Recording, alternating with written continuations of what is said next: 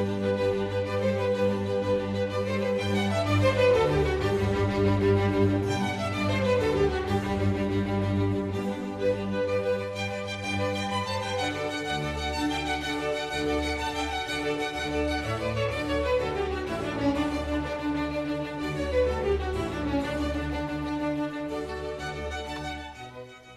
Y a continuación, queridos oyentes de Radio María, les invitamos a escuchar el programa Catecismo de la Iglesia Católica, dirigido por el Padre José Ignacio Monilla.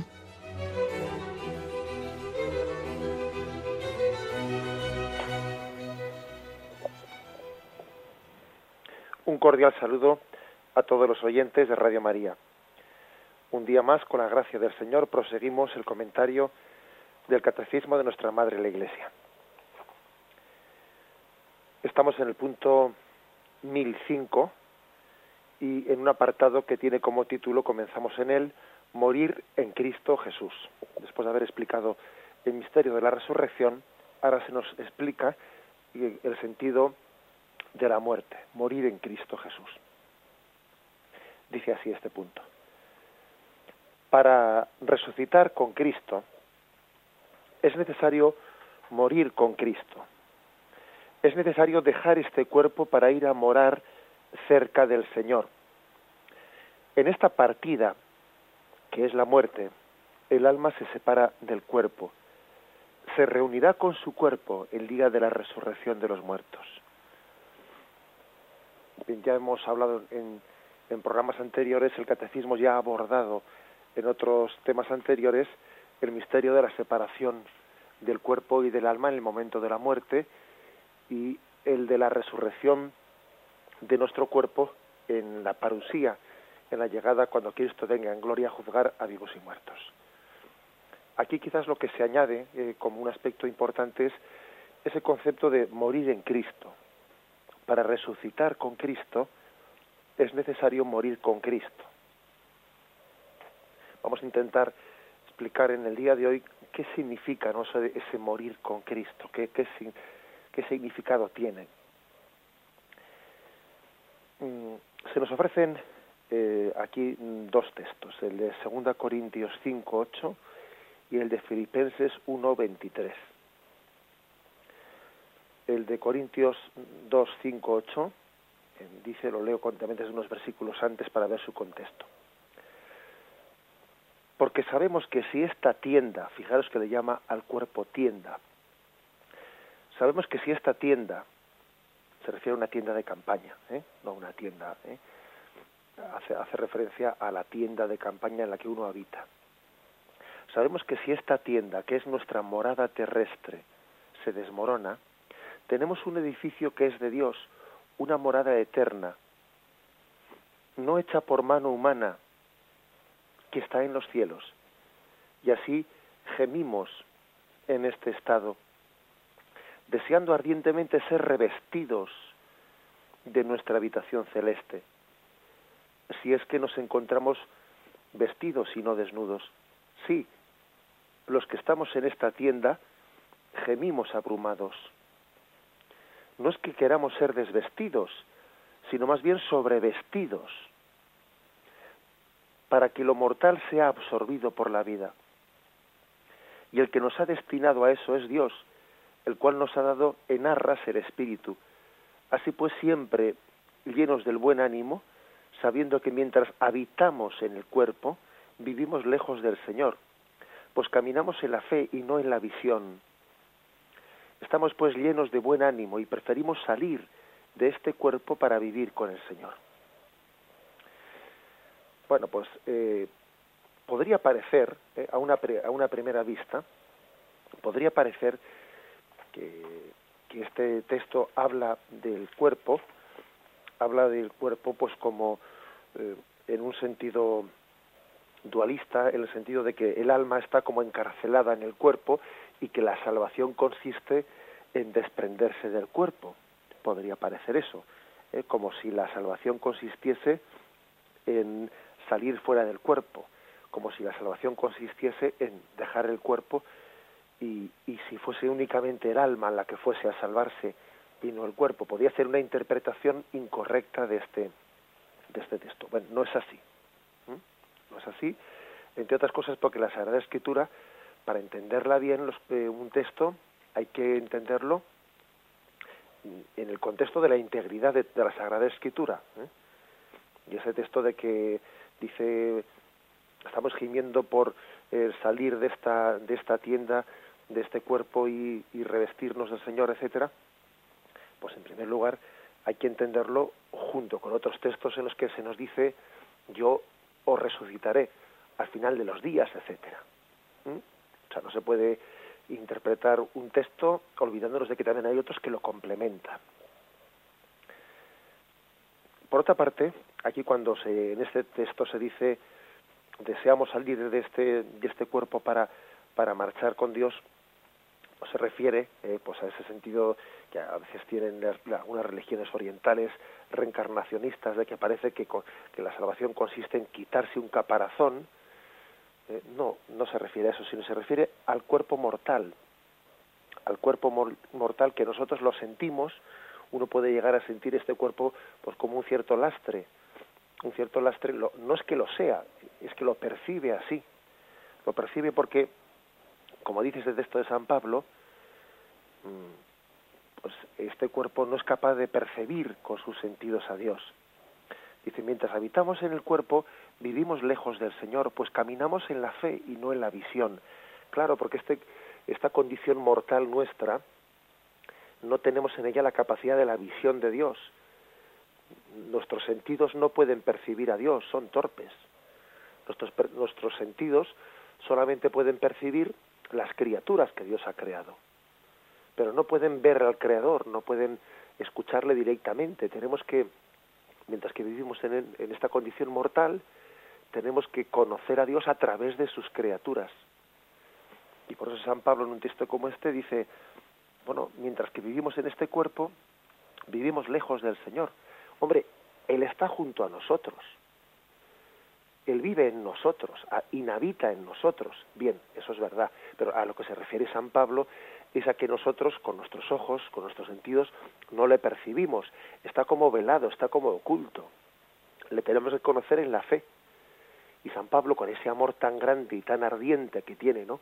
Pues está como deseando de poderle abrazar directamente, ¿no? No ya a través de los sentidos, no ya a través de, de la fe. Sea, es decir, sus sentidos le están ocultando a Dios, ¿no? Y San Pablo desea verle cara a cara, tiene el deseo como de que se rompa ese velo, el velo de la carne que le está ocultando la presencia del Señor. El Señor está en nosotros, bien lo sabe San Pablo, pero él en este texto remarca, remarca el hecho de que nuestra condición carnal nos impide verle, nos impide disfrutarle. ¿Mm? Bueno, disfrutarle por lo menos al 100%.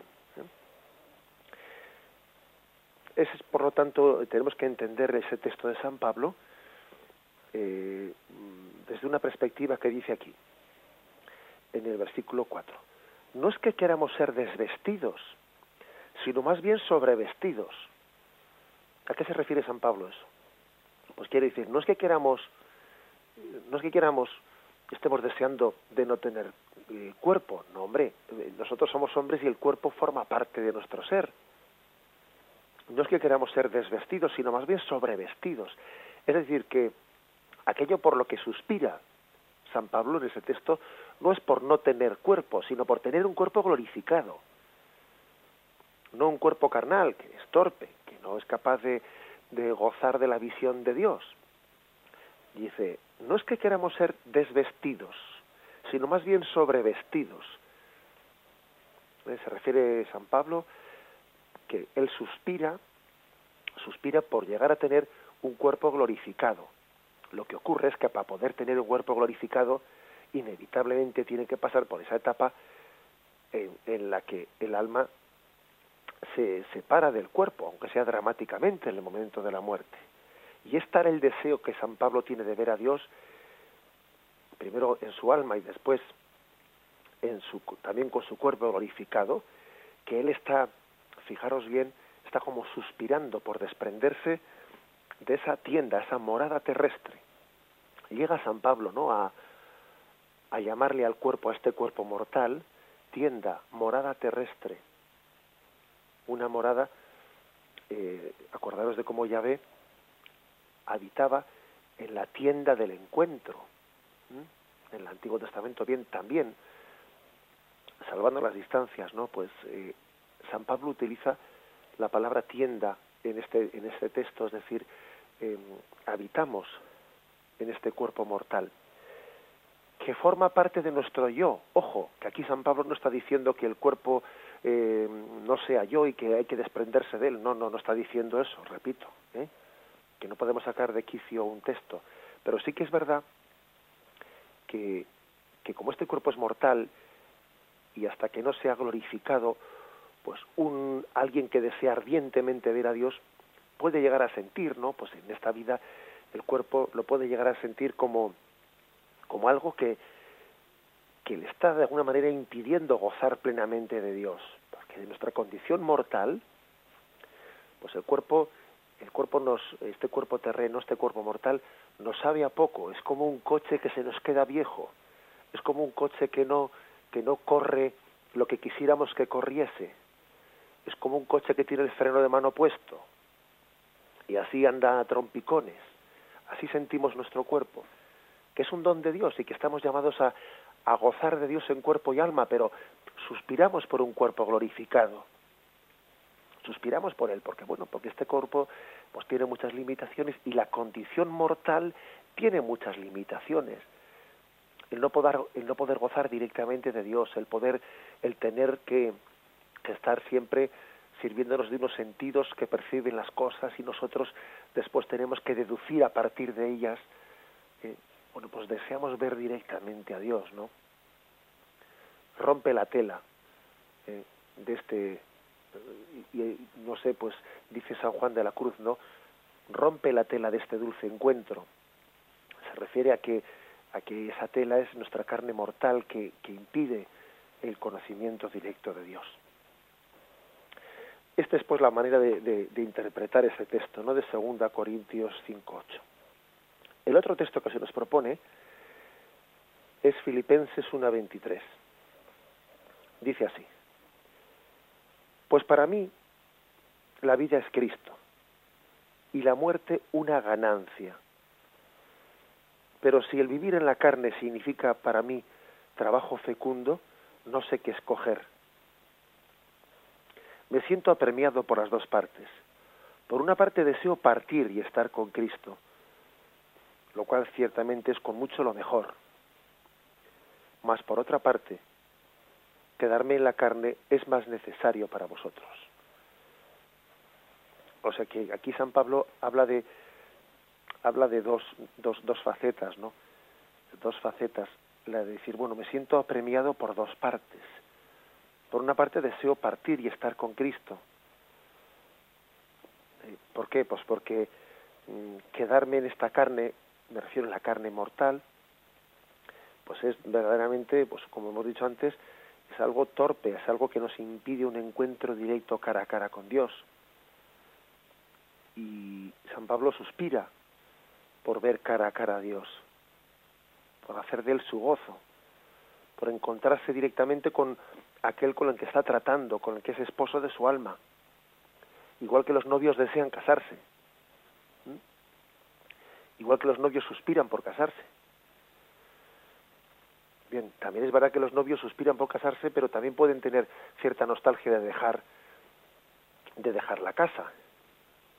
Y pena porque si dejo la casa, pues también le dejo a mi madre a mi madre sola. Y también pena de decir eh, es que hay ciertas labores en casa que cuando yo marche, ¿quién las va a hacer? Y también igual soy necesario en casa y, y uno suspira por, por casarse y por unirse a su esposo, pero por otra parte igual también le apremia a la otra parte de decir, y, y estas labores, y este cuidado de mi madre, y lo otro, y lo otro, y lo otro. Bueno, pues mm, pongamos ese ejemplo, ¿no? Como ejemplo, sin distraernos tampoco con él. Pues algo así dice, dice Pablo, me siento apremiado por dos partes porque quedarme en la carne con vosotros para mí es más mortificante. Pero si es necesario, si es más necesario para vosotros, si, si les soy más necesario para la gloria de Dios, sirviéndose aquí, aquí a vosotros, me quedaré. Y acepto el quedarme. pero si el Señor en su designio, ¿no? Me llama, pues deseo partir, deseo partir para encontrarme cara a cara con el Señor. En el fondo, Pablo lo, lo deja en manos de Dios, lo deja en sus manos él. ¿Quién, sabe, ¿Quién de nosotros sabe, no? Si es más conveniente marchar con el Señor, si todavía eh, pues el Señor nos quiere aquí, etcétera. ¿Quién, ¿Quién lo sabe? Eso hay que dejarlo en manos de Dios. Con frecuencia un sacerdote escucha de los enfermos a, a los que visita, a veces algunas almas, eh, pues algunas personas ya mayores, ¿no? Pues le puede decir al sacerdote, yo lo he escuchado varias veces, no sé por qué estoy aquí, porque no sé por qué el Señor no me llama ya. Eh, a veces hay personas que, que, le dicen eso al sacerdote, personas ya mayores, que están en un estado de postración, que se sienten eh, que, que, están siendo una carga para la familia y sufren de ver que la familia pues está eh, en torno a ellos cambiando sus planes para poder cuidarles. A veces esas personas le dicen ¿no? al sacerdote, bueno, reflexionan en voz alta, no sé, pues, no sé por qué el Señor no me llama, no sé qué hago aquí. Yo siempre le suelo decir, dejemos eso en manos de Dios, que si usted está aquí todavía es por algo. Y su permanencia en esta vida no es inútil. Y no tenga usted miedo de, de dar trabajo, ¿eh? que a veces eso suele ser lo que más lo que más nos cuesta el dar trabajo a los hijos o, a los nietos, a quien fuere, ¿no? No tenga usted miedo de dar trabajo, que quizás llegue un día que estando en Dios, eso que usted ahora le apura tanto, que es dar trabajo o lo que fuere, ¿no? Usted comprenderá, comprenderemos que es una ocasión de gracia para los que le cuidan. Es una ocasión de gracia. Les está ofreciendo a ellos una ocasión de purificación y de salvación de su alma para que no piensen únicamente en sí mismos, para que también eh, preparen su salvación olvidándose de sus egoísmos. Eh, o sea que quiero decir que ¿dónde somos más necesarios, no? ¿Dónde el Señor nos quiere? Si en esta vida o nos quiere llamar ya, pues nos quiere llamar ya en esa llamada que es la muerte, que es una llamada de Dios, la muerte. Si nos quiere llamar para la vida eterna, si es momento de permanecer aquí o de marchar a la otra vida, eso hay que dejarlo en manos de Dios, porque solamente Él sabe en sus designios de salvación dónde somos más necesarios.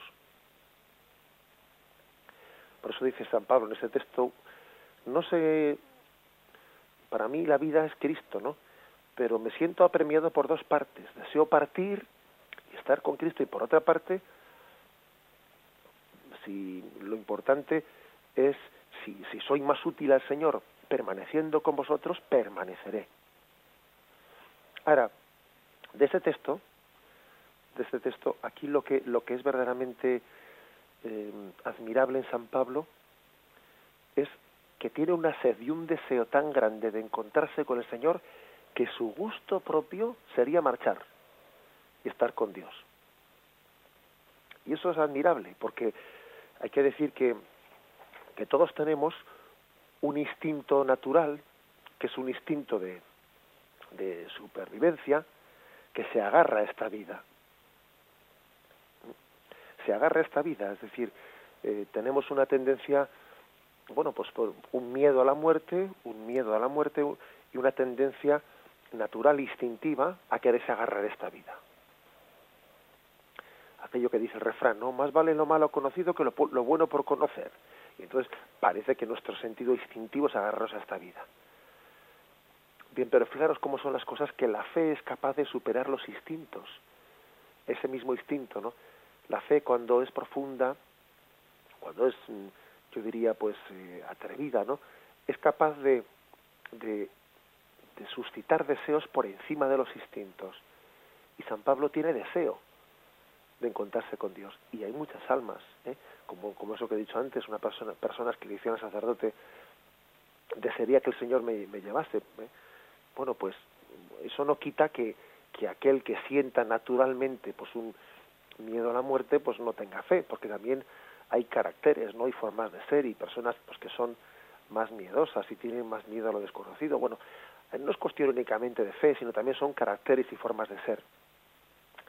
Pero es cierto que, que la fe, mm, la fe debe de suscitar en nosotros un ardiente deseo, ¿eh? ardiente deseo de un encuentro. Esta vida, esta vida en el fondo, esta vida cristiana nuestra, eh, pues está formada a base de pequeños encuentros con Cristo y con Dios. Todos son pequeños encuentros a través de sacramentos, a través de momentos de oración. Son pequeños encuentros que tienen que culminar en un gran encuentro. No tendría sentido esos pequeños encuentros si luego al final eh, no, nos, mm, no concluyen en el gran abrazo. El noviazgo tiene que concluir en la boda y esta vida terrena tiene que concluir en la muerte en un desposorio. Ya no nos conformamos con ver al novio de vez en cuando, sino que es que queremos convivir con él. Queremos fundir nuestras vidas en una sola carne. Ese es el, el sentido de la muerte de desposorio, eh, de hacer de la muerte el encuentro definitivo hasta el punto de que San Pablo suspira por ese momento, suspira por él. Pidamos esa gracia, no la gracia de, como dice el Salmo, como busca la cierva corrientes de agua viva, así mi alma te busca a ti, Dios mío. Tienes sed de Dios, del Dios vivo. ¿Cuándo entraré a ver el rostro del Señor? Lo meditamos brevemente.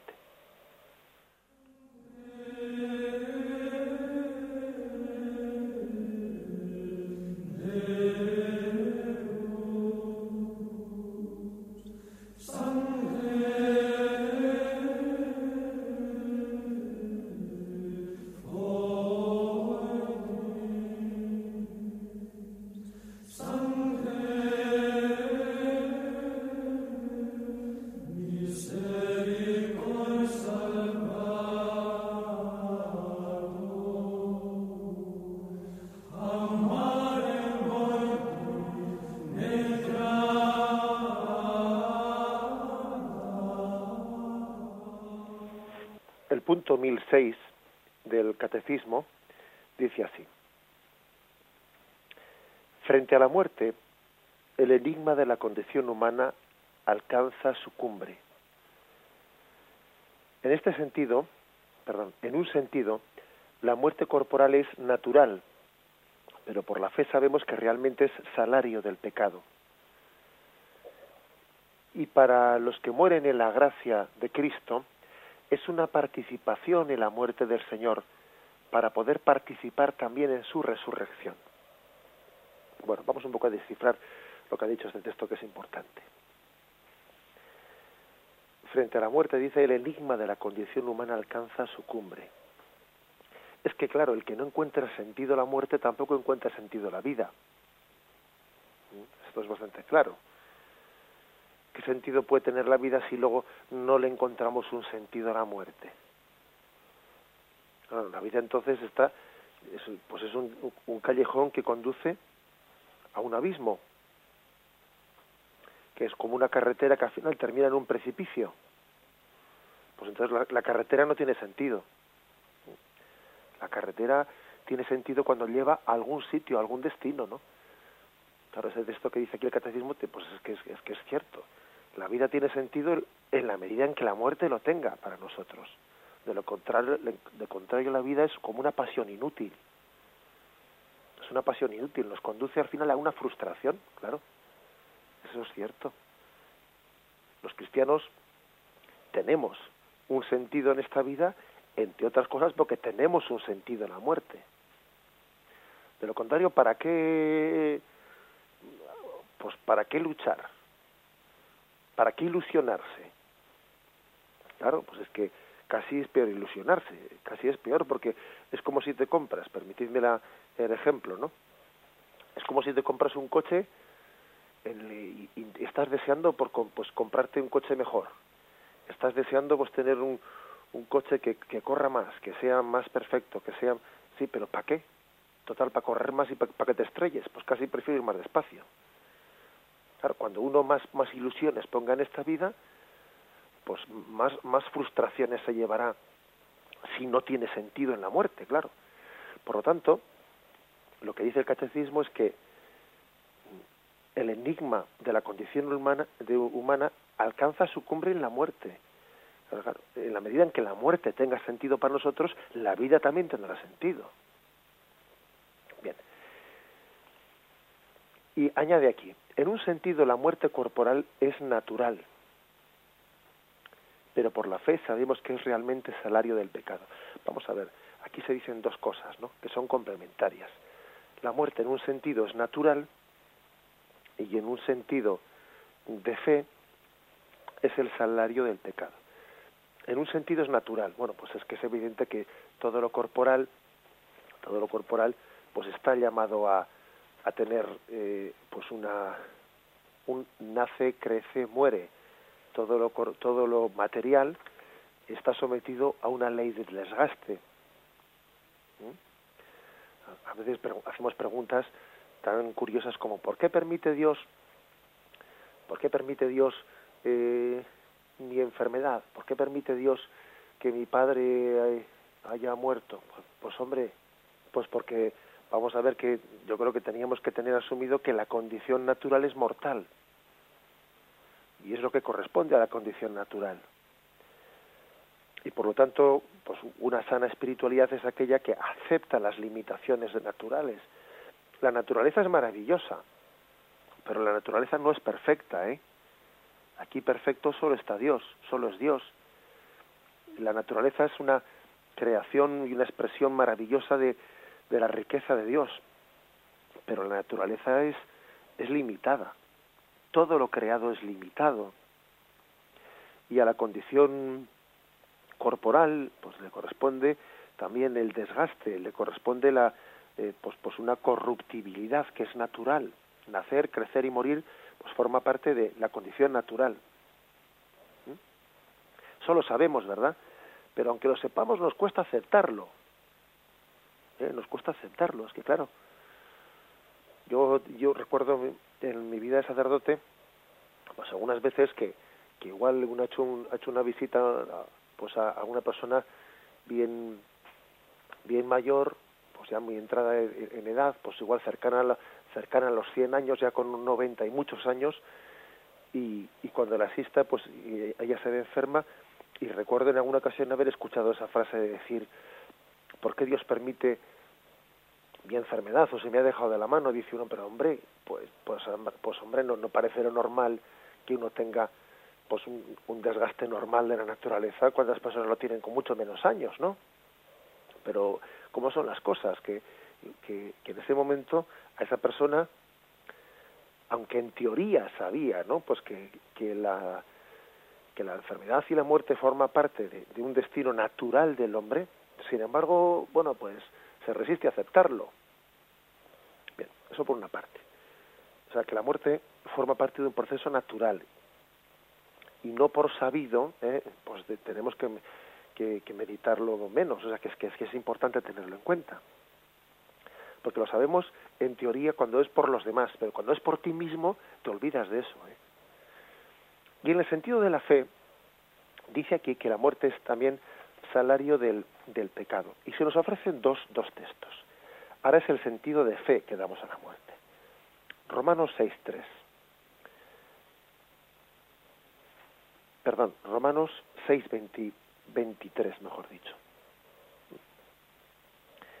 y otro es Génesis 2.17. Romanos 6.23 dice, pues el salario del pecado es la muerte, pero el don gratuito de Dios, la vida eterna en Cristo Jesús, Señor nuestro. Y Génesis 2.17 dice, y Dios impuso al hombre este mandamiento, de cualquier árbol del jardín puedes comer, mas del árbol de la ciencia del bien y del mal no comerás, porque el día en que comieres de él morirás sin remedio.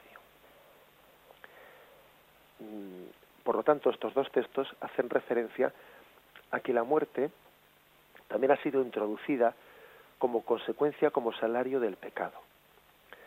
Eh, dentro del próximo día, en el punto 1008, se, se explaya en la explicación de cómo la muerte es consecuencia del pecado. Por lo tanto, ahora no me voy a no me voy a extender en esto, pero aunque sea mínimamente sí que voy a decir una mínima explicación que mañana nos extenderemos más en ella. Es decir, la mortalidad, el que el cuerpo tenga su desgaste natural, eso es propio de la naturaleza. Pero es cierto que en el plan primero de Dios, en esa situación en la que se encontraba el hombre en el paraíso terrenal, Dios había preservado, mm, con un don preternatural, había preservado al hombre de la muerte natural. Adán y Eva estaban en el paraíso terrenal, estaban preservados de lo que por naturaleza les correspondía, que era morir. Y, el, y, es el pecado original el que les, les quita esa especie de don preternatural que tenían de, de no morir y entonces les deja en la situación natural de que la muerte sea lo natural en el hombre. ¿eh? Eso es lo que más o menos se explica aquí. Como digo, en el punto 1008 se explaya el catecismo y ahora no me voy a detener más en esto, ¿eh? porque si no perdemos, perdemos el hilo de la exposición.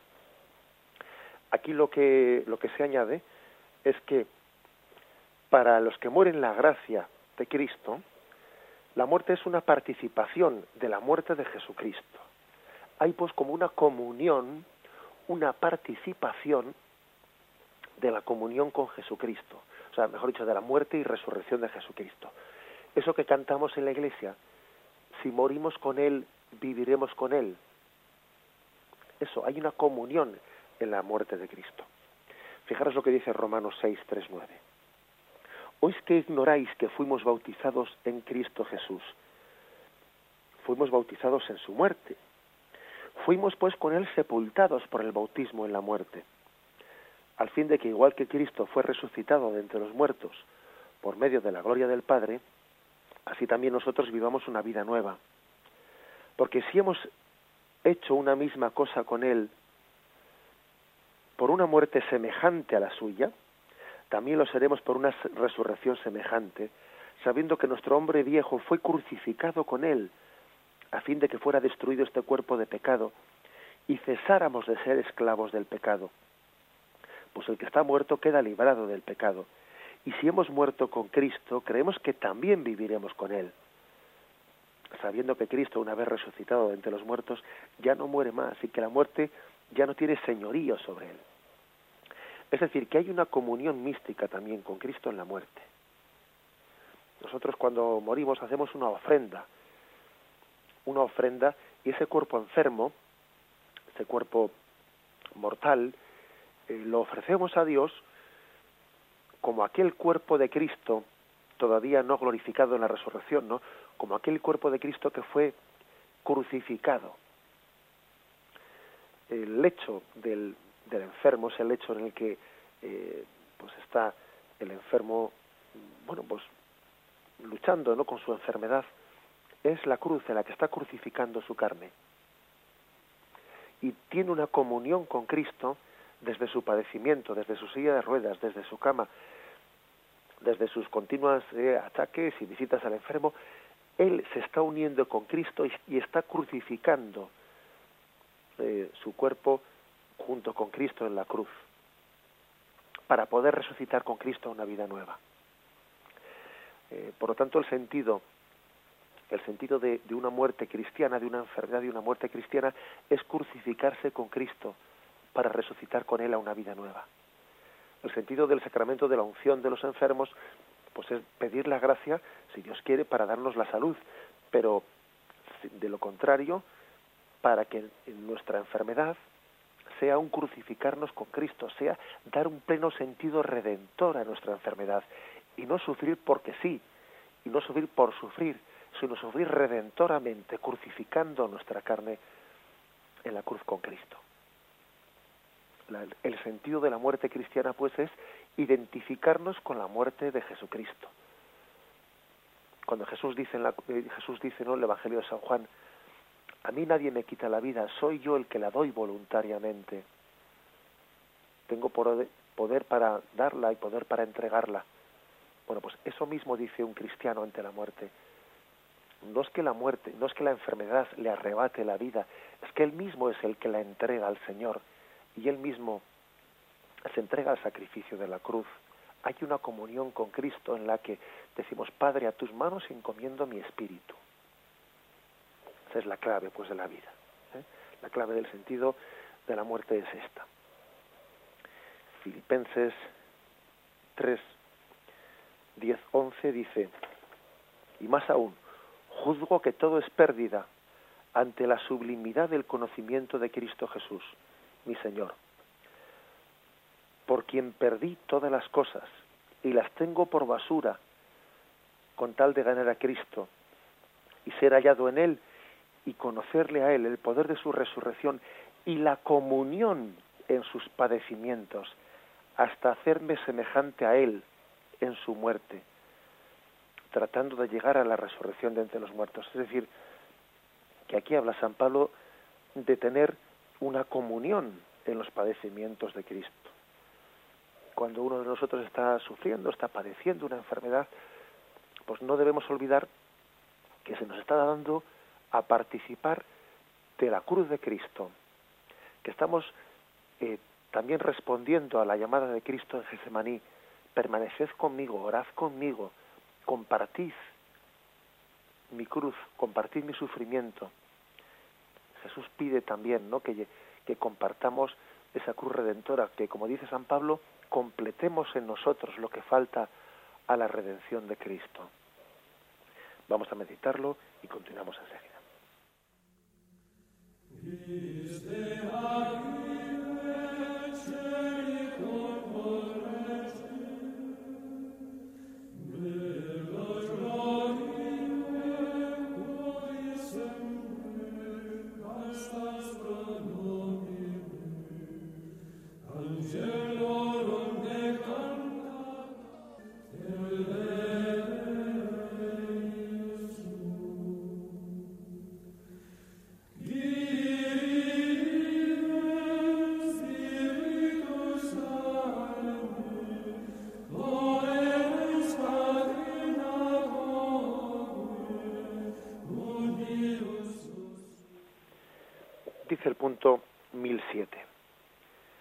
La muerte es el final de la vida terrena.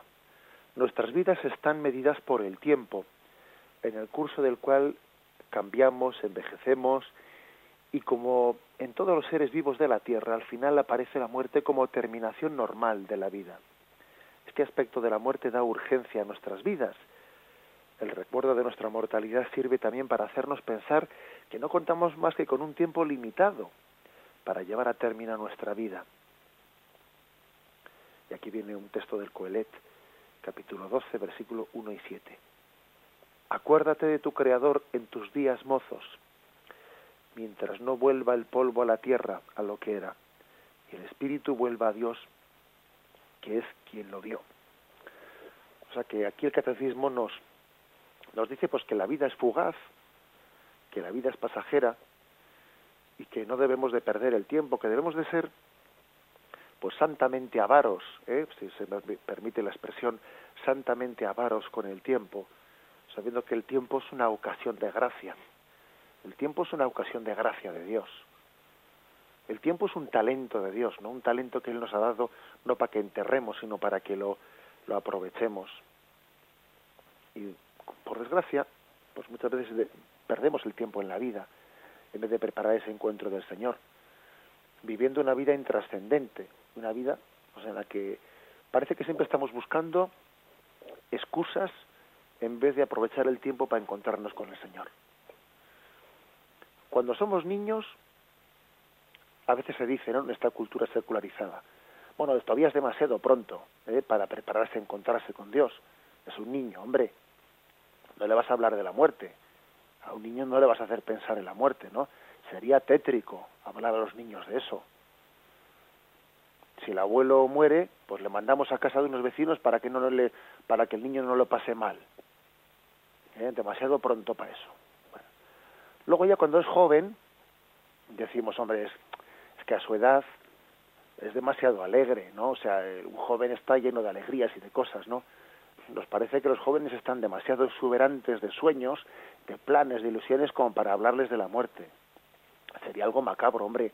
No hay que chafarles esa alegría que llevan en su vida. Luego ya cuando somos adultos, a veces se dice, no, demasiado ocupados. Es que claro, el trabajo, las responsabilidades de la vida pueden llegar, pues eso, ¿no? Pues claro, es que lo piden todo Parece como si lo importante en esta vida fuese, pues eso, ¿no? Ganar las alubias, y lo importante es sacar la familia adelante y luego ya veremos tiempo, ya veremos a ver si nos queda, si sobra algo de tiempo para pensar en Dios y para pensar en la muerte, ¿no? Estamos demasiado ocupados en la vida adulta. Luego ya cuando ya llega el momento de la jubilación, pues dice, ¿eh? en esta cultura se dice, estamos demasiado cansados. Entonces hace la lectura de que tras una vida de trabajo, que está esclavo, que ha llegado el momento de un merecido disfrute. Eh, que sería de mal gusto ahora empezar a hablarles a los jubilados de la muerte, ¿no? Que a lo mejor es que se distraigan en el lugar del jubilado, organizando excursiones y jugando al bingo. ¿eh? Permítaseme la, la ironía. Entonces, bueno, como eso de que estamos demasiado cansados y hemos trabajado mucho, pues a veces se plantea, este mundo, ¿no? Plantea una jubilación, pues eso, de distraerse un poco. ¿eh? Vamos a distraernos un poco y a no pensar en la muerte. Claro, demasiado cansados. Y llega el momento de la muerte. Y entonces, antes habíamos dicho, demasiado pronto, demasiado alegres, demasiado ocupados, demasiado cansados. Llega el momento de la muerte y ya es demasiado tarde. Es demasiado tarde. Lo que no se ha preparado durante la vida difícilmente se prepara a última hora. Lo más probable es que nos llegue, que nos llegue a dar apuro el llamar a un sacerdote para preparar el encuentro con Dios. Se le llamará a última hora, casi cuando esté inconsciente, para que no se dé cuenta ¿eh? De que se acerca su muerte, para que no sufra. ¿no? Es así. Y aunque sea un poco irónico no hacer esta descripción de los distintos estados de la vida, pero la clave es entender que todo tiempo es un tiempo de gracia y tenemos que vivirlo pues no una no te digo de una manera angustiada no diciendo ay a ver si me muero hoy a ver si me muero no no de una manera angustiada pero sí viviendo en presencia de Dios y sabiendo que la muerte es una realidad que puede presentarse en cualquier momento y que lo importante es que nos encuentre preparados preparados para el encuentro con el Señor no estamos hablando de una espiritualidad angustiada, ¿eh? no, pero estamos hablando de una espiritualidad que vive en presencia de Dios y sabe que en cualquier momento pues, pues se nos puede llamar a la puerta y debemos de estar prontos para responder aquí estoy Señor vengo porque me has llamado y es una espiritualidad confiada sabiendo que cualquier momento es bueno para preparar el encuentro del Señor el de la niñez, el de la juventud, el de la vida eh, del trabajador, el de la vida del jubilado, el momento de aquel que está padeciendo la, muerte en su agonía. Todos los momentos son momentos de gracia, momentos para vivir intensamente, ¿no? Ese encuentro con, el Señor. Todo tiempo es tiempo de gracia. Esa sería casi la conclusión de este punto del catecismo. Todo tiempo es tiempo de gracia para preparar el encuentro del Señor. No es cuestión de que nos despistemos, nos distraigamos y se nos apague la lámpara, esa lámpara de la espera. Tenemos que alimentar la lámpara con el aceite, el aceite de la oración, el aceite que está mm, alimentando en la espera de un encuentro, de ese encuentro que, quizás es la conclusión de este día de hoy en el catecismo, entender la muerte como un encuentro con Cristo y como una, como una comunión de la muerte de Cristo con la muerte de Cristo para poder resucitar con él. Bien, llegamos hasta aquí, llegamos hasta aquí en la, en la reflexión del catecismo de nuestra Madre la Iglesia. Termino con la bendición. La bendición de Dios Todopoderoso, Padre, Hijo y Espíritu Santo descienda sobre vosotros. Alabado sea Jesucristo.